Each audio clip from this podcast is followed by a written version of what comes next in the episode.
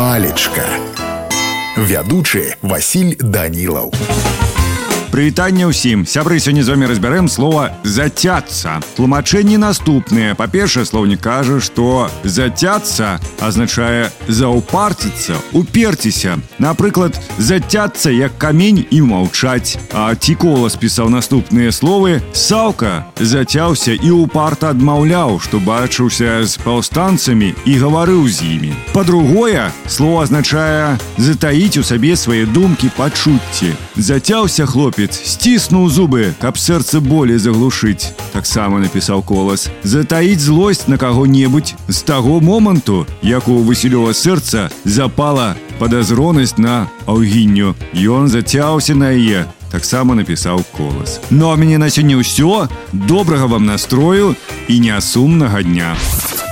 Палічка.